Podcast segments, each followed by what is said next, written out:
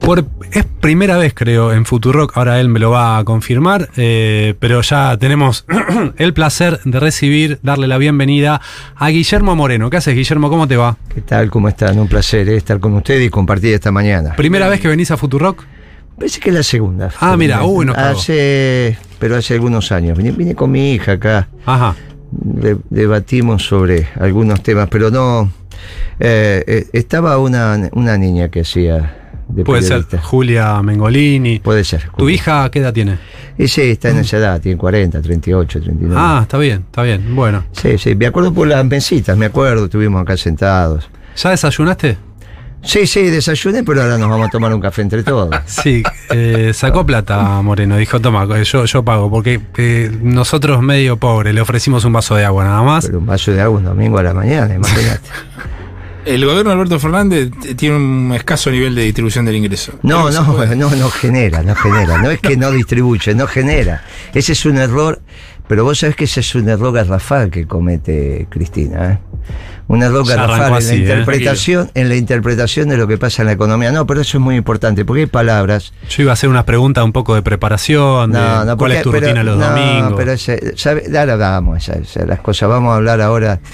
Eh, cuando vos le, le pifiás al diagnóstico, después es muy difícil que hagas una correcta prognosis. Y el problema es que la voz de Cristina sigue siendo una voz potente. ¿Y qué pasó en la política? Se inundó de muchachos que no dominan la disciplina económica. En un Ajá. país con la- como la Argentina esto es muy importante. Imagínate la payasada de los diarios de hoy. La Nación o, o Clarín. No, Clarín, Clarín. ¿Cuál diario lees primero? Eh, Los dos, los dos. Depende cuál eh, se levante. viste que es- No, porque depende quién se levante primero y agarra uno. Entonces, ¿Vos o tu mujer? Claro, somos ¿Y- dos. ¿Y quién agarra primero? Y por eso, el que agarra primero te queda el otro. Pero, Pero si ¿cuál vos te levantás primero, ¿cuál agarras Ah, primero? Clarín, Clarín. Vos primero Clarín. Sí, sí, Clarín. Y entonces, sábado y domingo recibo Clarín, en la semana recibo La Nación y algún económico. Bien. Generalmente va o cronista, bueno, también puede venir ámbito. Eh, vos imaginate que Clarín hoy dice, eh, Massa va a enviar a la Facultad de Economía Mm. de la Universidad de Buenos Aires la evaluación de el conflicto que se Lo del generó canje o no, sí. alrededor del ANSES. Yo recordaba que nuestro gobierno eso lo hacía debido. Debido era arquitecto Sí. y del Ministerio de Planificación. Si el Ministerio de Economía, para saber si algo está bien o está mal, le tienen que preguntar a la facultad, tenemos que agarrar a los profesores y mandarlo al ministerio. Es una payasada, es una cosa espantosa, tienen que renunciar. Mirá, a partir de que tomó esa decisión, tienen que renunciar todos. No, bueno, pero por la Está oposición pidiendo le la está renuncia de masa. No, pero ¿cómo la oposición le va a pedir? Él, en todo caso, que la oposición lo envíe y él avala. Es un tema de la oposición. El conocimiento de la economía está en tu equipo. Si no, andate. Yo coincido, ¿eh? Con esto que dice Pero Moreno. ¿cómo va a ser eso? Pero si Eh, la oposición le está pidiendo que vaya al Congreso le quiere meter una denuncia, le dice, che, pará. Pero no que lo, lo- digo yo, que lo diga pida la oposición, ¿cómo le va a pedir la a un opinión tercero una opinión? sustantiva es de la máxima autoridad económica en la Argentina, que es el ministro de Economía. Vos decís ¿Cómo que unos se tiene que profesores? cagar en lo que le dicen, digamos, de- directamente. No, en todo caso, si hay una auditoría, está la Auditoría General de la Nación, que Sí. lo hará, que está la oposición. Sí, sí. O en todo caso, le decís a la oposición, envíen el proyecto y yo voy a hacer lo que diga. Pero él no puede desautorizar a su gente. Él desde la ignorancia de no saber cómo es su medida, le dice a la UBA, mire, ustedes me van a dar el saber. Esta es la historia. Mm. Una cosa es que la oposición dude y otra cosa es que vos dudes de la decisión que tomaste. ¿Qué pasa si te viene un dictamen negativo? Pero no importa lo que pase, ya está. Este es un mamarracho y un gobierno tan descerebrado como el anterior, Uh. que una medida que vos tomaste no sabés el impacto y lo mandás a un tercero que no tiene expertise en el poder ejecutivo y en las decisiones. Ellos te enseñan cosas. Yo pasé por la facultad, ellos te enseñan cosas. Imagínate que un profesor de la facultad puede ser ministro de Economía. Casi No. no, tenés ninguno. No. Pero es una barbaridad lo que está pasando. Bueno, volviendo al... Bueno, Sí. a lo- a lo- a Guzmán lo- era a lo- profesor, Guzmán venía de la docencia. No, pero y mirá cómo terminó. Precisamente, si ese es el problema que tuvimos con Guzmán. Imagínate que todos ustedes decían que era un experto en renegociación de deuda y no había hecho un cheque en su vida. Pero una payasada. Todo esto es de una payasada. Que nos lleva entonces a lo que estábamos analizando en profundidad, Mm. qué es lo que está intentando, va, qué es lo del vaso de agua y la distribución del ingreso. Mm. Y esto es muy importante. ¿Me das un vaso de agua porque no tienen, hay café y no tenemos plata para el café? ¿O hay un vaso de agua porque lo único que hay es agua? Si vos llegás a la conclusión que hay café externo a este estudio y que no hay plata, entonces es un problema de distribución del ingreso. Mm. Pero si externo a este estudio no hay café, Sí. el problema es de oferta. Sí. Desde el año 2012 que tenemos un problema de oferta en la Argentina, no de distribución del ingreso. Nosotros alcanzamos el límite en el modelo nacional y popular con orientación al consumo para el año 2012. En el año 2012 había que hacer un sesgo hacia la producción y por lo tanto la inversión. Cuando vos llegás al límite, cuando dije en aquel mo- momento, muchachos, paren la mano que estamos tirando las ensaladas. Paren la mano que estamos tirando las ensaladas. Comemos los asados y como las ensaladas ya están condimentadas y qué sé yo, qué sé cuánto, en vez de las tiramos. Ahora, primero hay que ver si comes asado. Segundo, si tiene ensalada. Y tercero, no las condimentan. Viste que vas a los asados y dices, Sí, no, ¿para qué la vamos a condimentar? Este, servite y condimentar el plato. Está bien. Porque es la manera de que lo que sobra no se tira. No se nos había ido la mano. Y gastas menos, está bien. Se nos había ido la mano. Cuando se te va la mano empezás a tener problemas de producción. En nuestro gobierno se nos fue la mano y en vez de ir por la producción, Kisilov devaluó, pensó que esa era una decisión y se fue a endeudar con el mundo. Y pensó que podía seguir consumiendo endeudándote. Mm. Lo mismo hizo Macri. Lo mismo hizo Guzmán. Y Ahí- lo mismo hizo Massa. Escuchá, pero espera, Ya que llegó la Ahí te llegó el café. Ahí llegó el café. Ah, un paréntesis en, en el análisis de, de la actualidad, de la política, de lo que fueron aquellos años eh, tuyos también como funcionario. Eh, me interesó un dato leyendo un poco de archivo para, para hacer esta, esta liviano, ¿no? tener esta- sí, sí, Tranquilo. vas al hueso y yo quería arrancar con otra cosa. Eh, leí que vos empezaste a militar por tu hermana. Tu hermana. Ayer eh, cumplió 50 años de casado. Me acosté como a las 4 de la mañana. Ah, sí. Ya hice una fiesta. Y 50 años. Eh, si juego en esta mesa, ni entre los tres tenemos 50 No, años. bueno. te, iba, te iba a preguntar justamente si tu hermana todavía vivía. Sí, Sí, cumplió sí. 50 años de casado. Sí, y muy linda fiesta, estuvo muy bien, muy agradable. ¿Chupaste? Poquito, porque no manejé yo. Fuimos en una camioneta que tenemos, entonces fuimos nueve en una camioneta, así que elegimos ah, el tipo chofer. combi. Está bien. Sí, tenemos un. Bueno, sí, una, es lo mismo, un H1, esas cosas. Está Es bien. Lo mismo. O- o- está bien. ¿Y mm, qué tomas cuando tomas? No, ayer eh, yo había llevado, había. El regalo mío fue la bebida, fue vino y champán. Vino blanco y tinto y después champán para brindar. Así que tinto. ¿Y cuando tomás, tomás eso? Sí, sí, tinto, tinto. ¿Vino? Eh, No tomo champán, no. eh, eh, Solo por ahí- tinto. sí, sí, sí. Por ahí alguna vez, sábado a la noche o un viernes a la noche tarde. ¿Y qué te gusta, clavas Malbec? un, guis- un, guis- un whisky. Sí, depende de la comida, pero un Cabernet Sauvignon también. Ajá. Tu hermana, que fue la persona por la que vos empezaste a militar, ¿a quién vota hoy? ¿Se puede saber? Día Moreno. Ayer me votaban todo ahí. Ah, vos no, sos no estaban- precandidato a Claro, si no, Bueno. no estaban invitados. Y cuando vos no sos candidato, Y votó siempre al peronismo. Al peronismo. Sí, claro, somos una familia peronista. Y Ya se vos- cantó la marcha y todo. ah, sí. Ah, Claro, sí, bien, peronista. Y 50 años de, de trayectoria, ellos eran delegados de la vieja Entel. Claro. Acá, 20 la- en la, en la sucursal todavía está, 24 de noviembre y Rivadavia. Ahí se conocieron, delegado y subdelegada, se terminaron casando y, y duraron 50 años cuando nadie lo creía, ¿no? ¿Y vos vas a ser candidato a presidente de estas elecciones? Sí, claro, por el peronismo. Soy, hoy por hoy soy el único. Salvo Pichetto, que vamos a ver qué es lo que dice ahora que no está Macri, este, qué es lo que va a hacer. Yo me encantaría que, que nos podamos encontrar y unifiquemos el peronismo de vuelta. Todos los que Mm. quieran ser candidatos a, a presidente del peronismo, nos tenemos que juntar. Peronistas, ¿eh? Socialdemócrata, todo eso, déjalo, déjalo. Déjalo que siga en su camino con Alberto Fernández. Así como vos este, decís, bueno, ¿qué saben los profesores de, de la universidad sobre la gestión? Coincido. Eh, vos no sos solamente un tipo que analiza la política, fuiste un tipo que estuvo en la gestión pública, en cargos pesados, fuiste dirigente o estuviste con, responsabilidades importantes. Vos sabés que al margen de las ideas, es importante para llevar adelante cualquier proyecto reunir mayorías. Lo que se llama, eh, o se, se viene, se, se puso medio de moda la frase, construir una correlación de fuerzas favorable a lo que vos querés llevar adelante. ¿No te eh, mortifica estar un poco aislado políticamente? ¿No te deja en una posición de mero comentarista si no juntás esa mayoría? Vos sabés que no. Vos sabés que Kirchner tenía una frase que hay que hacer lo que hay que hacer. Porque esa historia de juntarse para primero ganemos y después vemos, que es lo que estás diciendo vos. No exactamente. Exactamente eso es lo que decís. Y exactamente eso fue lo que pasó en los últimos dos gobiernos. No es, no exactamente, no es lo que vos pensás que decís. Pero lo que, el que te escucha y del otro lado está diciendo eso. Primero juntemos y después vemos. Que fue lo que hizo el frente para, el frente de todos. Y fue lo que hizo Cambiemos. ¿Qué hizo Cambiemos? Junto a algunos marxistas, que lo puso incluso de asesores en, el, en, en- en la presidencia, junto a algunos liberales, neoliberales, junto a algunos que se decían peronistas, Reitondo, Santilli, Patricia Bullrich, y armó, y cuando quería gobernar armaba un decreto que no se entendía nada. Mm. ¿Qué hizo Cristina designando a Alberto Fernández? Lo mismo. Empieza un documento, su secretaria legal y técnica que viene del PC.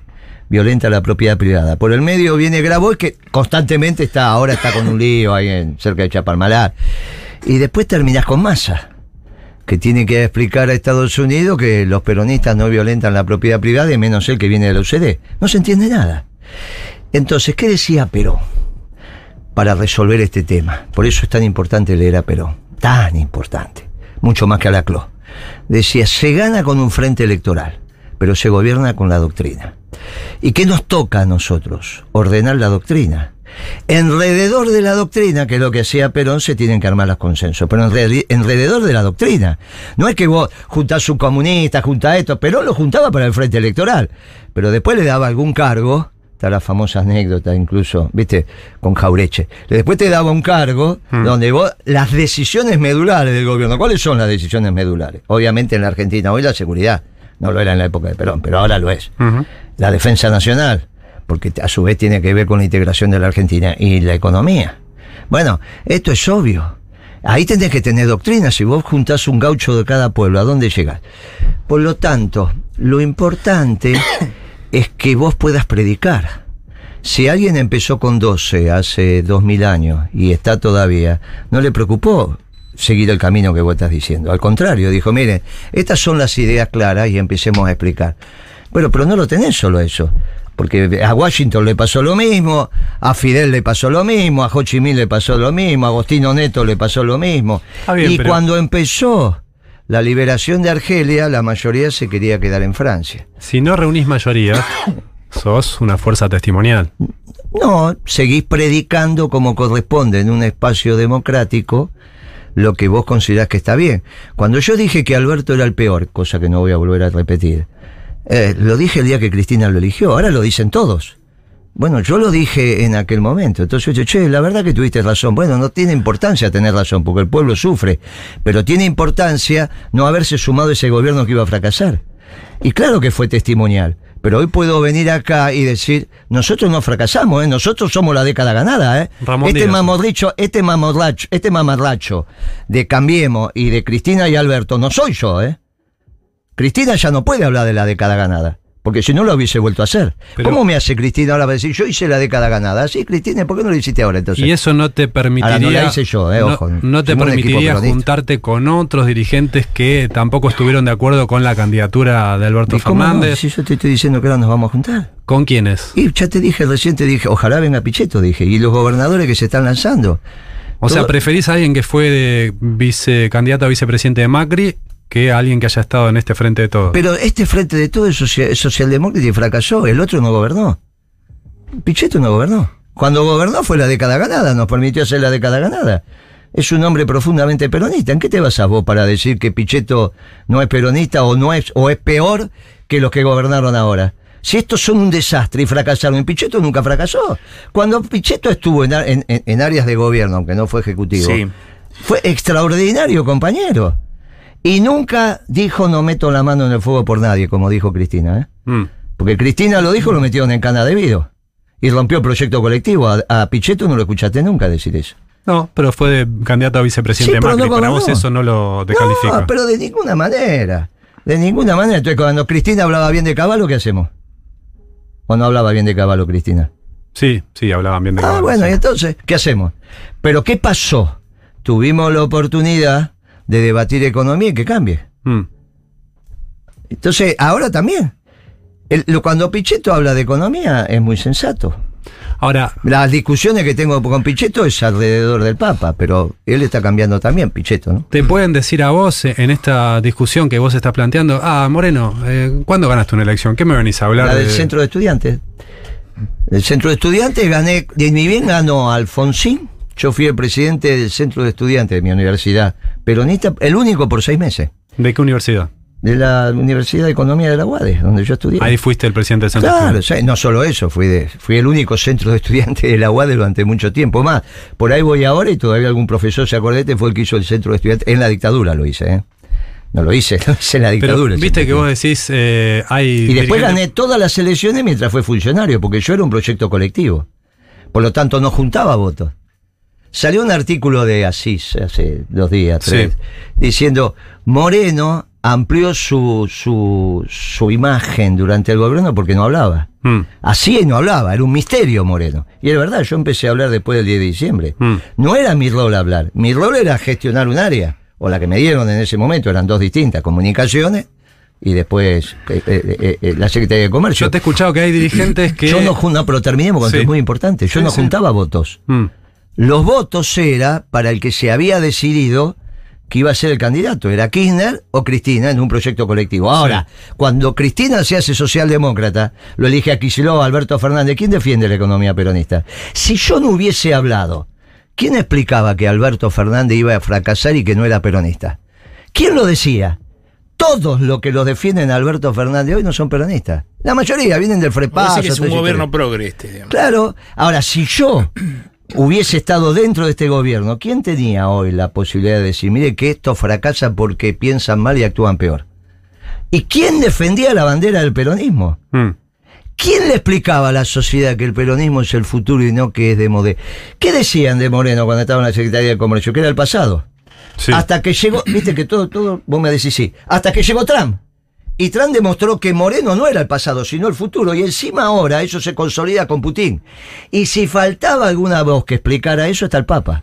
Entonces de repente te aparece en el mundo tres jefes, que no son Macron, ¿eh? Los tres jefes son Trump, Putin y el Papa. Ahora, vos no haces Y ninguna. eso no tiene nada que ver con Sí. este mundo de Alberto Fernández ni de Cristina. ¿Vos no haces ninguna autocrítica de tu gestión? Pero en la ¿cómo, no, cómo vamos a hacer? Es una pregunta. Sí, sí, cómo no, ya lo dije. No me hagas la autocrítica de Macri que dice teníamos que haber hecho lo mismo más rápido. digamos. No, no, no, no, no. Nosotros ¿Qué- hicimos. qué autocrítica tenés? Nosotros hicimos bastante bien las cosas. Lo primero, lo primero, la primera autocrítica que hay que hacerse es que tuve que recrear la Secretaría de Comercio. Eso es, Sí. por, eso es por error, no por virtud. ¿eh? O sea, ¿Por qué que más autocrítica que esa. Cuando yo armo la Secretaría de Comercio, Sí. Si no, viste, no van a pensar que Kirchner tenía pensado que en el 2006 iba a ser la Secretaría de Comercio. Se dispara. Porque, ¿qué me pasa? El otro día vino un muchacho de cuarenta y pico de años, que es la edad que debe tener vos. Sí. Y entonces me dice, Moreno, usted fue secretario de Comercio, de Comunicaciones, sí. Eh. ¿Cuándo le dio la instrucción Kirchner de hacer el satélite? Y yo me lo quedé mirando. Y le digo, ¿cómo cuándo me dio la instrucción? Entonces, sí, nosotros, eh, los jóvenes, en ese momento muchos nos dicen que Kirchner lo llamó a usted y le dio la instrucción de hacer el satélite. Y yo le digo, pibe, en ese momento el pueblo argentino no comía. Mirá si Kirchner iba a estar pensando en hacer un satélite. Ni debido estaba pensando en hacer un satélite. Yo le cuento la anécdota, que comienza diciendo, después de una hora y media que me costó llegar para hacer 10 cuadras desde donde hoy está el Centro Cultural Kirchner, que era la Secretaría de Comunicaciones, al despacho de Debido, que es el Ministerio de Economía, después de una hora y media, porque eran movilizaciones, 2003, movilizaciones por todos lados, no podías andar, era... Llego, rápido me dice Debido, rápido, rápido, loco, la, dale que estoy apurado, tengo un quilombo barro, ¿qué pasa? ¿Para qué querés? ¿Qué querés? Y le digo, Debido, tenemos que bombardear Tokio. Y debido ahí, se, se, se ajustaban los anteojos, ¿viste? Que lo que usan anteojos se hacen así con los dedos. Sí. Se tocan ahí. No, yo, loco, no me. No, dejate de joder, tengo un quilombo bárbaro, ¿qué es? Rápido, ¿eh? ni te sentés. Y entonces le cuento. Bueno, haz lo que quiera, me dice. Entonces llama en ese momento, había unos teléfonos enormes que no, calculo que ya los habrán cambiado, que es donde se conectan todos. Y llama el, el Furia, ¿no? Como le decía, ¿qué hace Sí. Furia? Le dice. ¿Y qué hace? Que, que va- va- che, te estoy esperando, no, pará que estoy con el loco, ahí voy para allá, que es moreno. que ¿Qué dice? Que hay que bombardear Tokio. Se rió, me dice, despachalo hoy, se vení, que tenemos cosas para hacer. De- todo a manos libres, yo estaba ahí, Sí. chao, chao, me fui. Mirá si iban a estar en el año 2003, en agosto del 2003, pensando que tenían que hacer un satélite. Como éramos un proyecto colectivo, no había, y estaba a hacer un satélite en el marco de la doctrina, esto fue muy claro. ¿Vos pensás que Kirchner tenía alguna idea de la Secretaría de Comercio? Esa es la primera bien, pero por ahora eso- está bien, la- pero que la tuya, tuvimos que digo, hacer. no, pero tuya es de la gestión Cuando tuya. fui secretario de Comercio, Sí. pero si yo la hice. En la primera autocrítica es haberla hecho porque estábamos mal. Y no haberme ocupado antes de prolijar la cosa. Sí. De haberlo dicho. Este es el problema. ¿Qué más autocrítica querés que decirte ahora? Sobre los resultados no tenés ninguna, porque Cristina se fue con 35% de inflación. ¿eh? Pero eso decirle a Kicillof, yo me fui en el 13. Pero aparte, eso decirle a Kicillof que devaluó y nadie lo obligó a devaluar. Yo le dije, estás un irresponsable si devaluas, pibe. Te metes en la economía de sombrero. Esto empezó con Kicillof. Esto no empezó con Macri, ¿eh? Esto empezó con Kicillof. Yo me fui en el 13. Decime con qué inflación era en el 13. Bueno, ¿viste? No, es distinto. Yo, cuando yo estuve en la Secretaría de Comercio, que es por errores del modelo, no por virtudes del modelo, nunca pasamos del 11.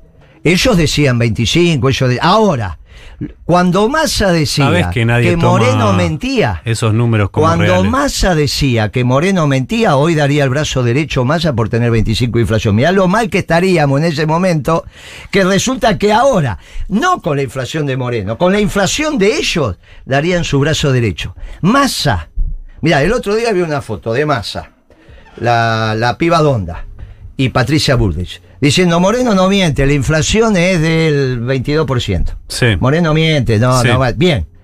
Hoy, si Massa te canta a vos una inflación anual del 22%, es emperador. claro. Miralo, pero entonces, con la inflación de ellos, que decían que nosotros mentíamos, y si yo te digo que Moreno no miente, si yo te digo a vos que nunca me aceptaron un debate, ni el chanta de Salvia, ni nadie sobre la pobreza del 30%. y Titular del observatorio de Sí. la UCA. Y que yo, pobreza. es un chanta, chanta, todo el mundo sabe que miente con los números. La última conversación de esto fue con, con Fontevecchia, Sí. al aire. Le dije, mire, Sí. ese es un chanta. Si usted hace el debate entre Salvia y Moreno, encantado. Me llamó y me dijo, no quiere.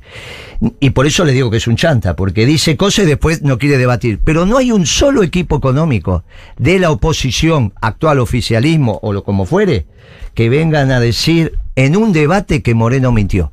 Y si no te ofrezco que llames ahora y, que, No, y vengo cuando quieras. ¿eh? Vos sabés que Cristina ya no usa, no, toma porque como usa la ciudad. Y si fue capaz de decir no pongo las manos en el fuego por nadie, lo primero que entregó Cristina fue sus estadísticas. Lo segundo que entregó fue los compañeros. Y obviamente lo tercero es el proyecto y eligió a Alberto Fernández. Es, es cruel lo que digo, muy cruel. Es muy duro, es muy duro. Primero entregó las estadísticas, con Ana Edwin viva, ¿eh? Después se nos murió Ana Edwin. De acuerdo a esos datos del de, INDEC de ese momento, ¿a cuánto había llegado la pobreza en la Argentina? Y cuando nos, para abajo, ¿no? Cuando nosotros nos fuimos del gobierno en el 2013 estaba entre el 7 y 8%. No se, te- Y- no se llegó a medir la y, última. y vos creés que realmente era esa el, Pero el número? sin la duda, sin ninguna duda, no hay posibilidad de que no sea esa la pobreza. Porque si vos dejaste el 30%, como dicen ellos, ¿cómo ahora va a ser el 38% después de Macri y Alberto? Y habiendo aumentado 14 puntos porcentuales la medición, cuando vos, ¿qué hizo Macri después del blackout? Sí. Cambió la manera de medir la, pobreza, que vos Sí. la podés, pero no bajó la vara, la subió. Mm. Para, para demostrar que había una pobreza superior, hizo una canasta Más exigente. más ex- la diferencia, pero eso no lo digo yo, lo dice el estudio del INDEC. No, no, eso es así, sí. Muy bien, entre cómo medía Macri la, pobreza y cómo la medía Alfonsín, que es como la medimos todos. O sea, ¿por qué no se cambia la medición de la pobreza? Porque si no, no podés... No podés Muy bien. Nosotros sabíamos que la medición de la pobreza que hizo Alfonsín, propio por ser radical, no estaba bien hecha. Pero no importa, porque los errores, a lo largo del tiempo, no es que se compensan, pero están asumidos en la función. Entonces podés comparar.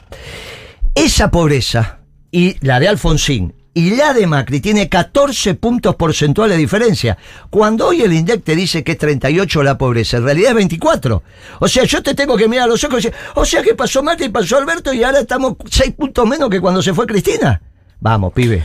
Ahora, vos- Eso es un mamarracho, por eso Salvia no viene. Yo no puedo creer que hayan perdido las elecciones del 2015 con 7% de pobreza. No, yo te dije cuando yo me fui del gobierno. bueno, Sí. pero no terminó el gobierno cuando vos te fuiste. Bueno, No, pero él no. me preguntó eso. Sí, yo le pregunté el 2013. ¿Cuándo? cuánto Claro, él me preguntó, después vino de, Kicillof devaluó y es un desastre. Eso fue en 2014. Claro. Enero del 2014, Kicillof devalúa. Y cuando Kirchner decía, no jodan con el dólar, que... Kis- ¿Qué era Axel Kicillof? ¿Oficialista o opositor? durante- Opositor. Opositor Vamos de en el, en el gobierno de Kirchner, sí. Muy bien. ¿Por qué era opositor Kicillof al gobierno de Kirchner? Ayer me lo contestó un periodista cuando le hice la misma pregunta. Me dice, "Eh, Moreno, era- es marxista. No, le digo, te mintió dos veces Kicillof. Primero cuando dijo que era marxista. Porque él decía, no, soy opositor porque yo Sí. soy de la CTA, soy consultor, qué sé yo. Y después cuando ingresó al gobierno, dijo que era marxista. Volvió a mentir. Porque es socialdemócrata. Él no y se devaluó. define como marxista. Conmigo sí. Y después fue socialdemócrata cuando gobernó. Kirchner dijo toda la vida, no jodan con el dólar. ¿Vos te acordás de eso? Sí. ¿Y por qué creo que si lo jodió con el dólar? Porque no es peronista y no, eh, cuando Ahora, Kirchner decía, vos- no jodan sí. con el dólar, el tipo fue y jodió con el dólar. Ahora, eso de joder con el dólar y con la clase media Sí. se prorrogó con Macri y con Alberto.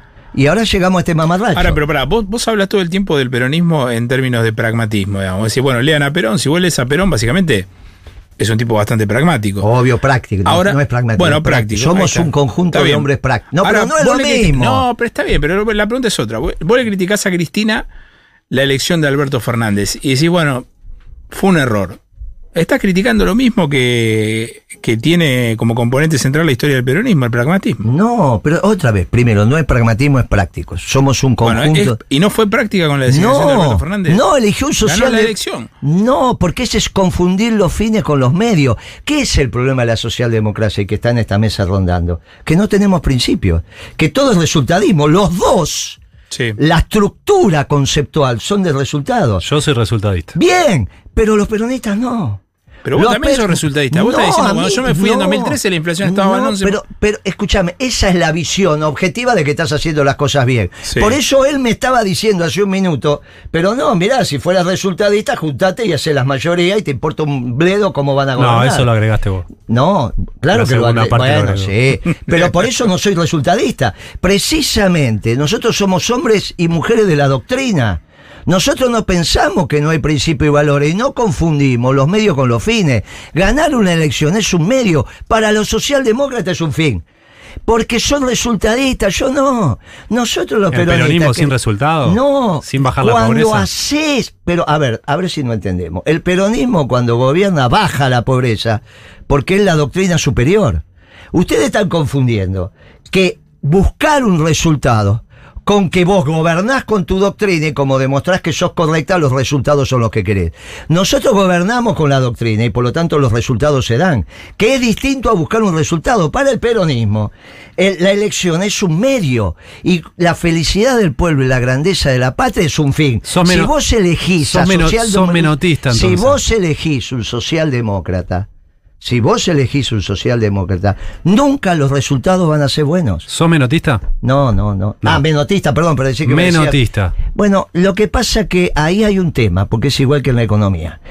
Parecería ser que los menotistas ar- arman los equipos de adelante para atrás Hmm. y Bilardo de atrás para adelante. Hmm. Y yo te acabo de decir que la autocrítica es haber hecho la Secretaría de Comercio. ¿Qué hacemos los peronistas en economía? A veces vas por demanda y a veces vas por oferta. Ok. Por lo tanto, es, ese, ese ejemplo, si Menotti es de adelante para atrás, yo te digo, no. A veces vas por demanda. Pero primero la doctrina. Pero no hay duda, porque si vos no ponés la doctrina adelante, tu centro no es la economía. ¿Por qué Escúchame. devaluó Kisilov sabiendo que aumentaba la pobreza? Si vos vas a devaluar y aumentás la pobreza, porque no aumentó las retenciones, o sea, si vos podés devaluar y ponés retenciones, lo, lo charlamos. Ahora, si vos devaluás y no tocás las retenciones, dejás de controlar todos los precios, haces esa estupidez de precios cuidado que son 500 precios. Bueno, obviamente vas a castigar al pueblo y ahí aumenta la pobreza. ¿Por qué Kisilov devalúa y aumenta la pobreza, sabiendo que va a aumentar la pobreza? ¿Por qué? Y porque es socialdemócrata y porque su ordenamiento es el capitalismo de banqueros. ¿A quién benefició la devaluación? ¿Por qué inmediatamente después de devaluar se fue a arreglar la deuda del Club de París? Porque si no arreglaba la deuda del Club de París, ¿cómo se vino arreglando la deuda del Club de París? Fue a discutir 6 mil millones y terminó viniéndose con 9 mil millones de deuda. Después fue a arreglar YPF le dio los bonos. ¿Y por qué le pagó con bono a YPF? Porque Bru- Brufau, que era el presidente de YPF, tenía que descontar los, los bonos esos en el mercado mundial. ¿Cómo descontaba los bonos en el mercado mundial si no arreglaba con los fondos buitres? Fue y arregló con los fondos buitres. Escúchame, te quiero preguntar algo sobre Por vos, eso no hubo sobre diferencia, otros. por eso no hubo diferencia con Macri. Este ciclo económico comenzó con la devaluación de Kisilov y termina con Massa. Ahora, yo lamento que ya, estamos once y media y no Sí. hablamos del futuro. Es todo el pasado. Vamos a hablar del Porque futuro. ¿sabes qué les pasa? El pasado les vuelve. Porque después de este fracaso retundo a esta mesa de su gobierno que tenían tanta, expectativa, no yo, A esta mesa está diciendo esta mesa de esta- Leandro Renú y, esta, y- y- tenían y tanta expectativa con el gobierno de Alberto Fernández. Tenemos que hablar de la década ganada y terminan diciendo volvamos a la década ganada. Y volver a la década ganada es volver al peronismo. Escúchame, te quiero hacer una más sobre vos y ahora vamos sobre el futuro y sobre eh, lo que va a ser el, el escenario electoral. Viste que eh, se te cuestionan mucho por tus formas, tu manera. ¿Quién me Eh, cuestiona? Bueno, desde dirigentes políticos, empresarios, incluso también periodistas. No, periodista seguro, empresario no conozco ninguno, pero bueno, vamos. Sí, eh, dirigente político sí. Sí, pero claro, Claro, dirigente bueno. político, si no, si yo fui secretario de comercio siete años y medio Sí. y vivo de la mía, Sí. eh, imagínate. Escúchame, esto de, de ¿Cuántos decir, conoces que vivan de la suya?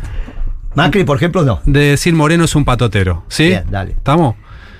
Yo lo que te quiero preguntar es, genuinamente, ¿vos pensás que esto de eh, levantar el tono, hacerse el guapo, es una necesidad en un funcionario público que tiene que enfrentarse con grandes empresarios, con los tipos que te fijan los precios de los alimentos, o es simplemente tu manera de ser? No, nunca levanté la voz ni hicimos guapo. Eran ¿Cómo no? Vimos, pero- vimos todo la, la asamblea de, Pero del eso es Grupo una Clarín. asamblea, eso no es una reunión en la Secretaría de Comercio por precios, ¿no? No, bueno, está bien, pero es otra reunión en la Esa que vos la eras reunión, funcionario. pero esa es la reunión de consorcio. La de casco guante. Sí, ahí estoy condenado, ya me condenaron. Vos, y por el cotillón también te condenó. Ya. Vos levantás el tono, te haces el Pero guapo, no, te yo era, accio- yo físicamente. era accionista. Está bien, No fui, pero eh, no, estás en un error lo que estás diciendo. Está bien, pero no, para mí es un detalle lo que Pero te ¿cómo va a ser un detalle que en la asamblea de accionistas vos seas propietario a que vos seas un funcionario ejerciendo la Secretaría de Comercio? Vos decís que la única vez que levantaste el tono fue en esa asamblea de Clarín. Y otra vez que atendí a un empresario frigorífico en mi escritorio. Ahí está. ¿Y qué hiciste ahí? me, él me dice, no, porque ahí se fue gestual. Ahí me dice, ¿por qué me atendés en el escritorio? Porque estoy enojado. ¿Por qué estás enojado? Por esto, esto y esto. Y para que me vuelvas a atender en los sillones, ¿qué tengo que hacer? Dar vuelta a la decisión. Listo, vamos a sentarnos en los sillones, está dada vuelta. Pero fue gestual. Yo atendía siempre en los Ah, sillones. el mayor maltrato que vos le propinaste a un empresario es Fue atender- atender en no el hay duda, escritorio. o sea, O sea, si lo, vos- de la- lo del arma arriba de la mesa no existe. No, Pero bueno, eso, eso eso, ya lo- eso es ya lo desmintió. Eso es Berbisky. No le vas a creer a Berbisky, ¿no? Ya lo desmintió, pero. Ustedes son periodistas pero por jóvenes, eso, no le pueden creer a Berbisky. Mira, yo no iba por ese lado del arma porque me parece que vos ya lo hablaste muchas veces. Pero yo genuinamente pensé que vos me ibas a decir. ¿Y qué querés? ¿Que les hable este, con, con un tono dulce a los Vos empresarios? decís con el corazón y me contestaron Ah, con el bolsillo. Yo- Para yo eso digo, los radicales. ¿Vos pensás que hace falta No, no. una ninguna- gestualidad física Ninguna manera. para eh, ninguna manera. defender los ese- intereses no, públicos? No, si el principio de autoridad no hace falta de gestos. Vos estás, estás sentado en tu despacho y estás solo. Ellos vienen todos los que quieran. Yo tenía reuniones con 400, 500, aunque vos no lo creas. ¿eh? Cuando bien. juntábamos la mesa del trigo, venían más de 500. Bueno, me estoy enterando ahora entonces. Guillermo Moreno nunca le levantó la voz a una empresa. Nunca llamaste por teléfono enojado y levantando el tono, ¿no? Pero mira, llamar por teléfono enojado, levantando el tono, no sé. Ah, sí, puede ser una vez con el dengue a un laboratorio que me había multiplicado por cuatro el precio del paracetamol o Mirá. tafirol. Me llamó Sí. Coqui Capitaní y me dijo un desastre Sí. lo que está pasando. Sí. Lo llamé y le dije, ¿dónde vas a comer? En tu casa. Poné otro plato.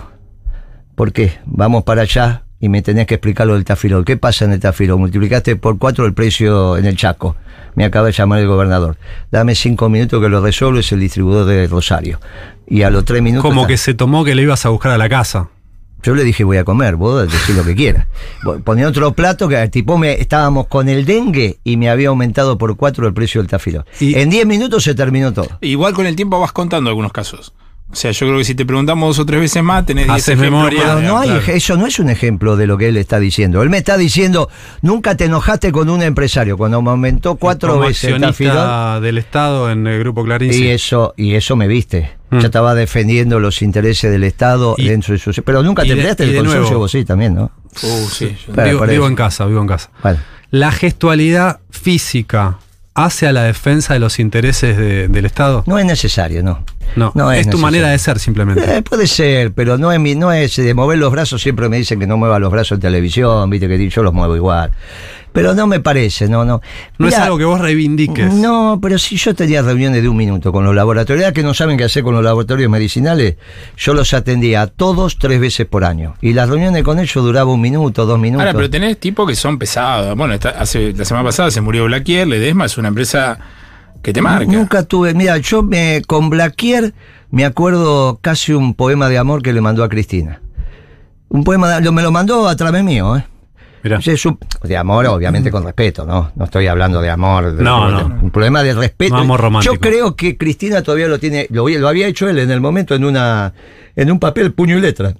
Ajá. Y le hizo un poema que me lo mandó. Me dice, ¿se lo puede acercar a la presidenta? ¿Cómo no? Y se lo llevé. Este, cu- cu- cuando vaya se lo doy. Y Cristina le pareció una, un poema bien interesante, aparte bien interesante, ¿eh? retrataba la figura ya viuda Cristina. Bien, para cerrar este punto de. No, este, no, tu- no son, eh, los empresarios en general, los más pesados son los de la carne. Los, Ah. los matarifes, todos esos Ajá. muchachos bravos. Pero la- cuanto más arriba están, no son pesados. Ahora, obviamente las asambleas de Clarín, todos lo sabemos, se hacían con armas largas, ¿no? ¿Sabías eso? Lo que- No. Bueno, ¿A qué te viejo hay que leer ámbito financiero. Yo no, escúchame, ámbito financiero lo sacaba en la tapa, Julio Ramos, ¿no? Mm. Bueno, sacaba las fotos de multicanal con asamblea, con las asambleas de accionistas con armas largas. ¿Vos hubieses elegido casco o guante? Bueno, vos sabés que, que son las dos cosas. Pues yo llevé las dos cosas. Porque el juez había dicho que no había que lastimarse. Y entonces llevé las dos cosas. Para que no se lastiman. Unos guantes de payaso, eran del mundo del juguete, y, uno, y unos cascos. Se va a terminar el programa y no hablamos nada del futuro. Dale, ¿eh? a ver, ¿de qué querés hablar? No, ustedes hablen. No. Yo lo que le digo es la cabeza de ustedes. Como no pueden, miren lo que les pasa. A mí me sirve esto. Pero ¿cuál es el futuro para vos? No, porque no le nos estoy. a nosotros. No, sí, porque le- ¿quiénes, son, ¿quiénes son los oyentes de ustedes? ¿Son los, Jóvenes. muchachos, de gente. ¿Son los muchachos de la Nación Más? No, Bien. ¿Son los muchachos de Radio Mitre? no. Bien. ¿Podemos decir que los muchachos de ustedes son progres?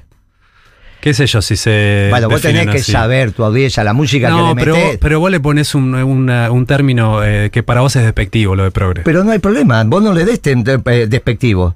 Vos no sabés, no te pongas en mi cabeza. si quieren una sociedad más justa. Muy bien. Eh, son oyentes que quieren una Muy sociedad bien, más justa. pero puede ser que estén confundidos pensando que es, la que es el progresismo, una sociedad más justa, y que no necesariamente piensen que es el peronismo. ¿Sabes la cantidad de votos que me estoy llevando y, y peronizando en este momento a través de ustedes?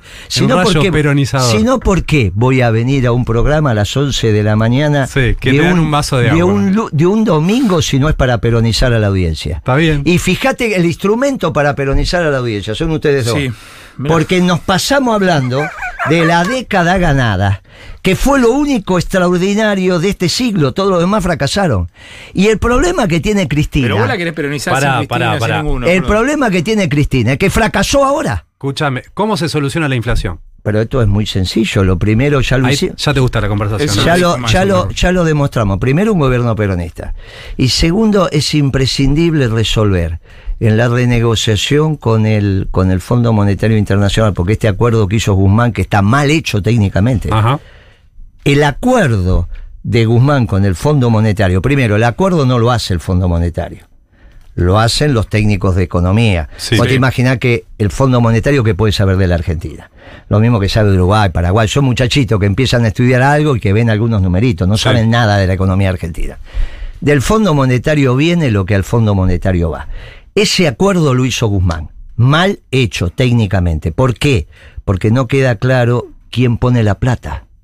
Cuando vos en una relación deudor-acreedor no está claro quién pone la plata, el acreedor te tiene que asfixiar porque no te queda claro de dónde la sacás. Mm. Entonces, lo primero que hay que hacer es dejar en claro que vamos a pagar la deuda, pero que el esfuerzo no lo pueden hacer los jubilados, ni los pensionados, ni los trabajadores. ¿Quién lo tiene que hacer? Los terratenientes de la zona núcleo de la Pampa Húmeda. ¿Qué haces? Eso es ¿Subir retenciones? ese es el segundo paso. Primero ponés la ley de arrendamientos rurales, Ajá. que es le bajás el costo a los productores. ¿Qué son los arrendamientos, los alquileres? Sí. En la zona núcleo de la Pampa Húmeda, por eso es una ley de arrendamiento que siempre tuvo la Argentina, para bajar rápidamente los costos del alquiler. Una ley de alquileres para. de arrendamiento se llama. Seamos precisos. Alquileres es la urbana. Para que lo entienda el que no maneja el no, lenguaje pero es que si no, después dicen Moreno puso una ley de alquileres, tu muchacho acá. Ajá. Y piensa que estoy poniendo una ley de alquileres para acá, para Almagro. Sí. Cosa que la que lo quiso hacer fue la ministra de Economía, Felisa Micheli. Sí. Dijo que era Moreno, me llama aquí y me dice, ¿por qué quiere poner una ley de alquileres? Le digo, yo no quiero poner nada, estoy laborando, ¿qué me está hablando? Mm. Y entonces me dijo, discúlpeme. Y después me llama y dice, usted no tuvo nada que ver. Porque él estaba en contra de una ley de alquileres. Seguí, yo te corté el hilo, seguí. Bueno, por eso, es arrendamiento. Después Sí. cualquier cosa van al diccionario y buscan arrendamiento. Porque si vos pensás que es lo mismo, no es lo mismo. Bueno, dale, dale. Ese dale. parece Alberto Fernández, que piensa que todo es lo mismo. Entonces, alquilares, alquileres es urbano, arrendamientos son rurales. Y no digo en todo el campo. Sí. Digo en la zona núcleo de la Pampa Húmeda. Ok. Muy bien, que es una zona específica. Bien. Ahí hay un- una, un- una función de producción feudal. El dueño de la tierra se lleva entre el 40 y el 50% de la producción. Por lo tanto, el productor pasa a ser el siervo de la gleba. Sí. ¿Está bien? Sí. Bueno, muy bien. Volve- lo que haces es penetrar con el capitalismo moderno en la zona núcleo. Ponés una ley de arrendamiento en estándares internacionales. Lo que yo te estoy contando pasa solo en la Argentina. ¿eh? En ningún lugar del mundo pasa esto, que el dueño de la tierra se lleva la mitad de la producción. Cuando vos haces eso, le bajás rápidamente los costos al productor. Bien. Y entonces podés subir retenciones. Con esas retenciones generás dos efectos. Lo primero vas a recaudar Obviamente que recaudas pesos, pero no hay ningún problema, Sí. lo vas a cambiar en dólar porque estás Sí. vendiendo dólares. Y podés recaudar dólares también, no tenés ningún inconveniente que te pongan dólares. Vos recaudás en dólares en convenio, como ya lo hice con la soja. Con el aceite de soja, lo hice y duró siete años. Vos armas un fideicomiso con el sector privado donde todas las retenciones van ahí, van al sector privado. Sí. El sector privado recibe esa plata para asignación específica, únicamente pagar la deuda. Cuando el Estado retira la plata de ese, de ese fideicomiso, administrado también por el sector privado, donde el fiduciario va a ser el Banco Nación, pone un bono a 25 años. En dólares, tasa de interés internacional y comercializable en el mercado secundario. Cuando yo me siento con el Fondo Monetario decirle, mire, la plata de ustedes sale de estas retenciones, que es Sí. en dólares, porque vendemos en dólares. La va a administrar el, se- el- el sector privado. Yo le voy a poner un bono y ese fideicomiso reparte entre los propietarios de la tierra, que algunos dicen que no existen más, ese bono. Vos vas a ver que cuando pones ese bono y se lo tienen que repartir, aparecen todos los propietarios. Van a, a los que dicen que ahora que no hay, aparecen todos. Y con esos dólares, únicamente de las retenciones se paga la deuda. No se utiliza para nada más. No es que se pagan los salarios, esto, el viaje del avión, el barquete. Eso no. Eso volvemos a la época de Kirchner. Donde, mirá, cuando yo fui secretario de comunicaciones, ni la secretaria me dejaba poner Kirchner. Yo tenía que trabajar con la...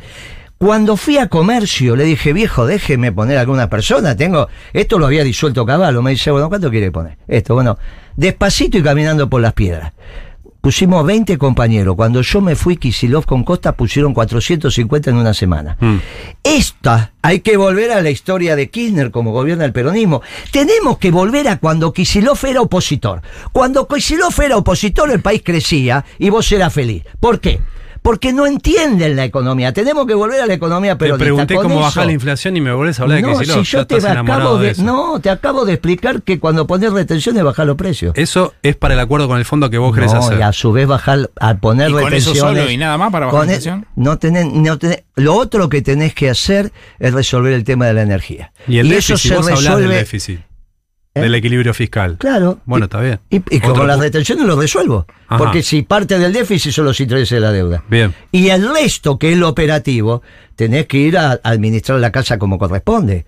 Vos no podés gastar más de lo que recaudás. Pero por eso tenés que tener una- un gasto austero, ¿Y como los planes tenía sociales Kirchner. los sacarías vos? Pero ¿sabés cómo se sacan? Muy fácil. Reindustrializando el país. ¿Cómo reindustrializás el país? ¿Cuánto tenía el gasoil moreno? El litro de gasoil, ¿cuánto estaba en la No, época ni de idea. Ni muy idea. Bueno, yo te lo cuento. 60 centavos de dólar el dólar de exportación. ¿Cómo llegas a 60 centavos de dólar? Haciendo costos. ¿Quién fue el último funcionario que hizo costos del petróleo en la Argentina? El barril de petróleo en la Argentina. ¿Cuánto cuesta? No sabes. No, no. ¿Viste? Y son periodistas informados. Sí. Y hace tres años y medio que están en el gobierno Alberto Fernández, pero hace casi diez que, que estatizaste IPF al menos el 50. Y Galucho nunca te contó los costos, no solo Galucho, el actual presidente tampoco. ¿Sabe cuánto es el barril de petróleo en la Argentina con exploración y explotación? 35 dólares como máximo. ¿Sabes quién, con qué datos lo hice para no hacerlo con los datos de IPF? Con los datos de Bulgeroni. Mm. Me los dio todo. Con 35 dólares el barril de petróleo, con exploración y explotación, te da la tonelada equivalente de petróleo que te permite ordenar toda la energía sin necesidad de subsidio. Porque estos dicen que dan subsidio, pero no me dicen cuánto cuesta un mega en el Chocón. ¿Cuánto cuesta un mega en el Chocón? Hacer un mega en el Chocón. ¿Cuánto? No saben. ¿Sabe quién, no, ¿sabe quién lo sabía? Moreno. ¿Te cuento esa anécdota? Decime. Vos sabés que termino de hacer, me llevo 15 días hacer los costos del sistema eléctrico. No, entonces me llama Cristina justo y le digo, bueno, está terminado el trabajo de lo- de- del sistema eléctrico. Me dice, bueno, que lo revise Kicillof. ¿Cuándo no? Le digo. Lo llamo, Kicillof era viceministro de Economía. Lo llamo a, a Kicillof, le digo, che, Axel, este, la, la presidenta quiere esta cosa. Bueno, bueno, me dice, sí, con gusto. Che, me dice, per- perdón, me dice que lo revise Vudú, me dice Cristina. Mm. Lo llamo a Vudú, me dice, che, habla con Axel. Y esto Sí. es lo que te acabo de contar. Y entonces Axel me dice, che, pero no nos vemos hoy en el Banco Nación. ¿Te acordás que estaban refaccionando la oficina de Vudú y se mudó al Sí. Banco Nación? Sí, sí, nos vemos, tengo una reunión ahí. Dale, dale, tráeme la carpeta ahí. Dale, dale, te la llevo. Y entonces, cuando llego a la reunión, estaban ellos dos. Axel me dice, ¿trajiste para revisar lo- los informes de, de los costos de energía? Sí, sí. ¿Dónde están? ¿Te los bajo ahora? Le digo, sí. Bueno, pará, fui a la puerta y digo, muchacho, entre. Entrábamos con la zorra, ¿viste? Cinco carretillas. Claro, claro, claro, la zorra, sí. Y entonces le hice un metro cúbico de expediente y me miraba así y me decía, ¿qué es eso? Y te traje los microdatos para que puedas revisar. Si no tenés los microdatos, yo estudié todo el sistema energético, el Chocón, Piedra del Águila, Atucha, Central de Mar, Costanera, Dock Sur, bla, bla. Todo eso era un metro cúbico de expediente, tardamos 15 días. Yo creo que nos, hoy si lo llamás a Kicillof, te dicen, mira, no sé qué hicimos con eso. Mm. Pero, ¿por qué hicimos ese costo? Porque no te pueden decir que la energía está cara o está barata Eso si no hay costo. Nadie sabe cuánto vale. No, nadie Todo el mundo dice- En nuestro gobierno sí. No, no, pero nadie sabía. Si vos me decís cuánto vale la energía, yo no sé si es caro. ahora. Sí. ahora, pero en nuestro gobierno sí. Por eso esta historia de los subsidios se termina, para el sector empresarial, se termina haciendo costos. Y los planes sociales se terminan industrializando el país. ¿Cómo industrializás el país? No exportando vaca muerta, que es lo que quieren hacer ellos, un gasoducto, llevarlo a... Esa es una estupidez socialdemócrata que te dicen que la Argentina tiene que ser postindustrial. En tu programa en la televisión vos estabas cuando uno de los periodistas me dijo, Sí. pero usted está seguro, Moreno, que la Argentina tiene que ser industrial. Para nosotros tiene que ser postindustrial. Sí. Él es testigo. Ese progresismo, que es igual que Milei y que Macri, neoliberal, no quiere una Argentina industrial. Si no hay una Argentina industrial, no hay trabajo para todo, entonces hay planes para todo. Por eso el peronismo es producción y trabajo. ¿Por qué volvemos a, a? Porque cuando devaluó, destruyó el vector de producción y trabajo y entró en el de especulación y renta, que termina ahora con masa. Este ciclo económico, este ciclo económico tuvo tres ciclos políticos. Los dos últimos años de Cristina, los cuatro de Macri y todos estos de Alberto. Por eso iban a fracasar. ¿Se entiende por qué el peronismo tuvo que irse de este gobierno? Sobre todo los economistas. Porque un intendente, un gobernador que es abogado, arquitecto, en el movimiento no tiene por qué tener la especificidad de la economía. La Era última. una obligación de los economistas peronistas demostrar que esto iba a fracasar y mantenerse alejado para hacer una esperanza. Y hoy la esperanza vuelve a ser el peronismo, De- incluso para esta mesa. De las 20 verdades del peronismo, elegime una, si podés, y decime por qué, y ahí cerramos. Pero obvio, hoy te tendría que decir que para la vieja era para un peronista no hay nada mejor que otro peronista. Sí. Y la cambió el general para un peronista no hay nada Para un argentino. Para un argentino no hay nada mejor que otro argentino. Y hoy es para los pobres del mundo solo el peronismo, porque nosotros también somos una doctrina global. Somos una doctrina superadora de las categorías europeas para comprender Occidente. Por eso no somos liberales, no somos marxistas, no somos socialdemócratas, no somos neoliberales, ni somos el nacionalismo de exclusión. Todas de categorías europeas. Unas categorías distintas, que es el nacionalismo de inclusión, de- deberían nacer en un pueblo distinto, nuevo, mestizo. Esos son los pueblos americanos. Y cuando yo te empecé a decir que viene un occidente distinto, que es un occidente ampliado, y que tiene tres jefes, que es Putin, que es Trump y que es el Papa, te digo, ese occidente no se va a basar en las categorías europeas que se enseñan habitualmente, se va a basar en las nuevas categorías del nacionalismo de inclusión. Y nosotros como peronistas tenemos 70 años de venir estudiando lo que es el nacionalismo de brazos abiertos. Por eso hoy estamos en condiciones no solo de peronizar la Argentina, sino de peronizar el mundo. Y empezamos en este programa peronizando a la audiencia y quizás a ustedes dos. Y quizás a ustedes dos. Guillermo Moreno, muchas gracias, Gracias. por haber venido. Gracias. No, todo.